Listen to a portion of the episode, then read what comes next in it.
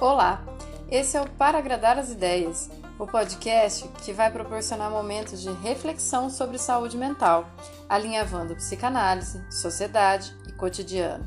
Quanto mais você questiona a realidade, mais você a compreende. Ou não. Eu sou Lucilena Nogueira, psicanalista, trazendo conteúdos semanais para agradar as ideias.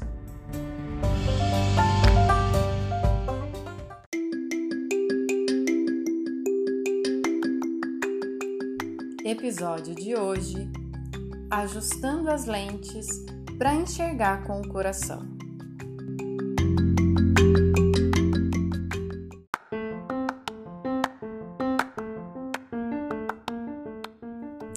E aí? Esse é o último episódio do mês de junho. E você sabe o que, isso significa? Que quem fe fez festa junina já fez, quem não fez, não faz mais.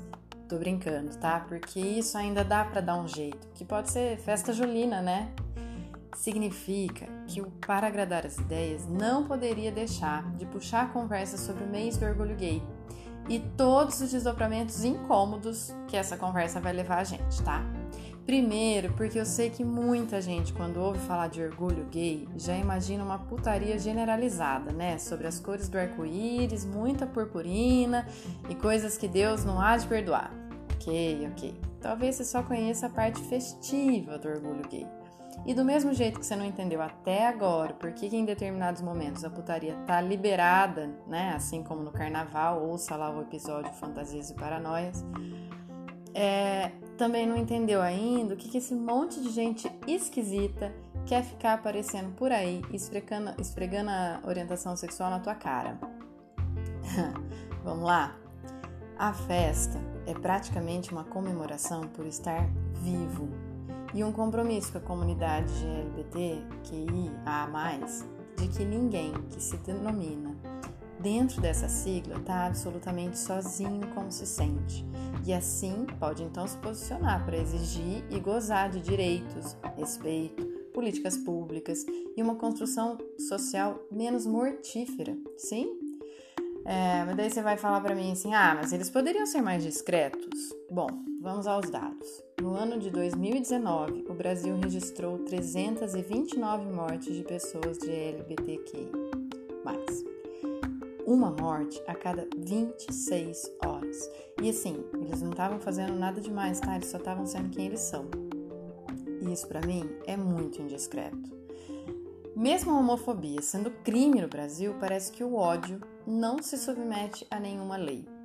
E é esse o ponto que eu quero discutir aqui, porque aqui é uma, uma leitura das ideias para a gente alcançar os afetos, né?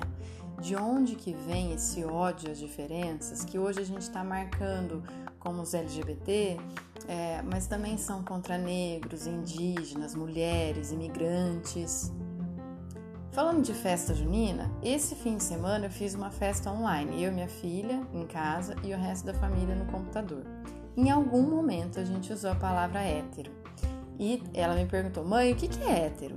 E todo mundo riu, como se fosse difícil demais explicar, mas a questão ia mais longe. A minha filha já sabe o que é gay e ela não sabia o que era hétero. Porque hétero a gente não tem que explicar, parece a coisa mais natural do mundo, né? Nenhum hétero senta na sala com os pais para contar: olha, eu sou hétero. Esse lugar está tão garantido e acomodado que na adolescência os pais começaram é, a ficar ansioso, né? Tipo, tá chegando a adolescência, né? E esse meninão aí, que hora que ele vai trazer uma namorada aqui? E as meninas, como é que vai, filhão? E não sei o quê. Sempre o ideal dos pais é que os filhos tragam para casa um parceiro do sexo oposto. E se um garoto é muito delicado e sensível desde pequenininho, não vai escapar um comentário na vida dele do tipo: Nossa, que feminado, cuidado, hein, vai virar gay. Eu não sei se dá para perceber o tamanho da agressividade disso, então eu vou reforçar ponto a ponto. Ponto número 1. Um, um menino não pode ser sensível, pois macho precisa ser viril, hostil e frio. E isso, gente, a gente pode parar para pensar se vale só para meninos, é, sei lá, héteros, porque quem que não quer, mesmo sendo hétero, um marido que saiba conversar? 2. Tudo que se refere ao feminino liga a fraqueza, sentimentalismo exagerado, doçura e se pá um pouquinho de ignorância, né? Para essa pessoa nunca questionar essa posição. O que significa que se uma mulher for forte, determinada, obstinada, ela logo logo vai ser julgada como sapatão, é, machona, agressiva, né? Olha os rótulos. Terceira, vai virar gay. Parece que uma pessoa um belo dia acorda e diz para ela mesma: a partir de agora eu vou me expor a todos os preconceitos do mundo, risco de morrer por causa disso, namorar quem não me agrada sexualmente só para afrontar o sistema. Gente, basta cada um lembrar de como foi a sua primeira apaixonite, né? Não foi uma escolha, não foi uma decisão. Aconteceu. Sério, gente, a gente tá aqui de novo falando de machismo como a base de muitas coisas ruins que acontecem. Porque esse ódio que não se submete à lei tem muito mais a ver com isso com a ideia de que quem construiu essa lei é esse homem idealizado, macho, onipotente, que aniquila qualquer um que queira sair do lugar de submissão. Nessa entra a educação de meninos para violência, a educação de meninas para submissão e a perpetuação de uma cultura de que se não for nesse modelo casal 20 está errado. Mas espera, a gente está em 20. Ah, 2020 e ainda está discutindo algo que teve seu estopim lá em 1969. Hum. O dia 28 de junho faz parte de um marco que dá início à parada gay pelo mundo, pois nasce de atos né, de resposta à repressão e violência policial contra essa população. Não foi um belo dia em que um monte de LGBT combinaram uma festinha e, e, e começaram a andar pela rua se mostrando. Não, foi um dia em que as pessoas que estavam sendo perseguidas resolveram dizer chega. Para não me alongar nessa história, porque eu sempre quero fazer um áudio curtinho para você poder cuidar da vida, eu quero indicar para vocês, né? É, dois YouTubes. Um YouTube chama Tempero Drag, o episódio chamado Mulheres Foda, Marsha P. Johnson. Lá tem essa história de Stonewall e também outro YouTube para aprender muito sobre essa pauta, que é do Renan Quinalha. É um YouTube que está começando, porque ele está postando as lives dele direto no YouTube agora, mas ele tem um percurso magnífico para contar tudo que você precisa. Então, voltando para o nosso cotidiano, a gente precisa refletir por que, que as crianças são ensinadas a odiar. A minha filha viu um beijo gay uma vez, ela tinha acho que 5 anos, ou 4, 5, tomara que 5, não me lembro bem. É, enfim, ela tinha mais ou menos essa idade e na, assim que ela viu, foi ao vivo, presencial, é, ela gritou: Eca!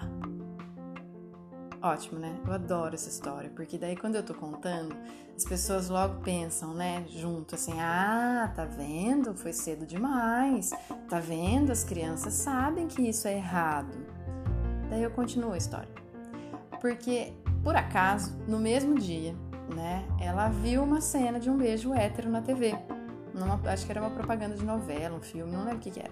Mas ela viu também um beijo hétero no mesmo dia, né? Com a mesma marca. E daí o que, que ela fez? Gritou: Eca! E daí, olhando bem, o que estava rolando? O problema não era quem beijava quem, mas a quantidade de baba que isso implicava. Porque, afinal de contas, né, gente?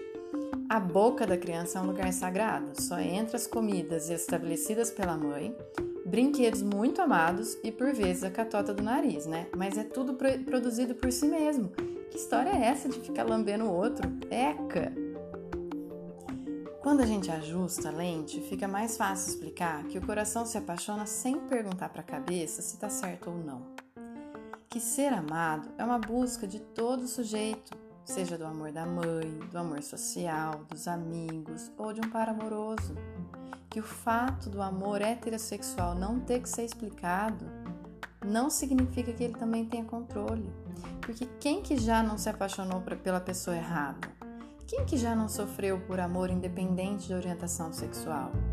Não cabe a gente julgar o amor do outro, a menos quando o amor leva a um relacionamento que a gente vê feridas e não amor como um relacionamento abusivo, independente de com quem seja, quem está dentro precisa ser alertado, salvo, sei lá o que. A gente fala disso aqui. Mas se for um casal gay e lá tiver amor, a gente ensina sobre amor e não sobre genitálias usada para o coito. Eu acho muito bonito, eu achei, né? Eu gosto dessa história também. É, da queda de um preconceito sobre uma mãe quando a filha foi se assumir lésbica e achava que a mãe não ia apoiar, porque até a comunidade gay, quando vem sofrendo né, uma história desde sempre de, de, de violência, de repressão, de julgamento, ela, ela também assume isso para ela, ela também tem medo disso e acaba escalando. E daí essa, essa pessoa foi se revelar para a mãe e a mãe disse o oposto né, do que ela esperava. Ela não foi xingada por ser lésbica. A mãe disse assim: Eu não fico triste por você gostar de outra menina. Eu fico triste de não poder te proteger de todos aqueles que vão te desejar mal por isso. Essa é a chave. Se a gente se concentra em produzir respeito, dignidade, humanidade a qualquer sujeito, quem que vai ser preconceituoso? Aqueles que se asseguram nesse modelo machista de ver o mundo só quer garantir uma ilusão frágil e perigosa de que eles estão mais certos que os outros. E por isso eles devem se impor. Se impor com violência, com agressão, com piada. No fundo, eles não se reconhecem assim tão seguros nesse lugar, porque quem está seguro não ataca, não ofende, não humilha. Ninguém precisa se afirmar sobre o outro. Quando tem tranquilidade daquilo que sente, é e é, e tá de boa com isso. Ninguém vai ameaçar a masculinidade do outro sendo gay. Ninguém, vai, ninguém tá cuidando disso na vida, cada um cuida da sua, né? A visibilidade que a parada gay, é, que foi inédita esse ano por ter sido só online, é um pedido para a gente ajustar as nossas lentes, para enxergar com o coração porque ele precisa, esse, essa parada precisa ser retomada todo ano até que o mundo inteiro entenda que não é uma escolha ser L, G, B, T ou hétero, não é uma escolha, né? É simplesmente uma condição do seu desejo. E ó, não tem cura para desejo, porque não é doença, né? Não vamos começar a aplicar correções violentas, repressoras, porque a única coisa que vai produzir é sofrimento não solução. Então, eu queria deixar isso só para não passar em branco, mas eu sei que tem muito mais gente, sei lá, muito mais apropriada dessa discussão do que eu. Vamos buscar, vamos conversar sobre isso, vamos aumentar esse diálogo, porque é com diálogo que a vida se faz. Para mim, é muito mais fácil explicar que todo mundo pode gostar de todo mundo, independente do seu sexo biológico, do que explicar por que, tem mais pai na fila de adoção do que criança e mesmo assim as crianças continuam esperando por pais para serem adotadas, simplesmente porque elas não nasceram na cor certa, na data certa para ainda ser adotado bebê, ou não são filhos únicos e vão ter que ser adotados com irmãos. Quem dera ter nascido sozinho, mais sozinho ainda para ser adotado, né? É muito mais difícil para mim explicar por que, que a nossa sociedade mata crianças do que porque fulano agora quer ser tratada de fulana. É, porque é assim que ele se entende, fulana. É, porque na, Maria namora Ana. E por que, que o João, que antes estava com a Rafaela, agora está com o Diogo? Enfim, enfim. Enfim, explicar amor é sempre muito mais fácil. Só precisa ajustar a lente. Por que, que a gente está ensinando ódio? Vou deixar por aqui. Na semana que vem a gente conversa mais. Segue lá no Insta, arroba para agradar as ideias. Manda seus feedbacks, porque aqui quanto mais gente participa, mais a conversa fica boa, né? Eu falo, falo, falo, mas eu adoro ouvir. Até semana que vem. Tchau!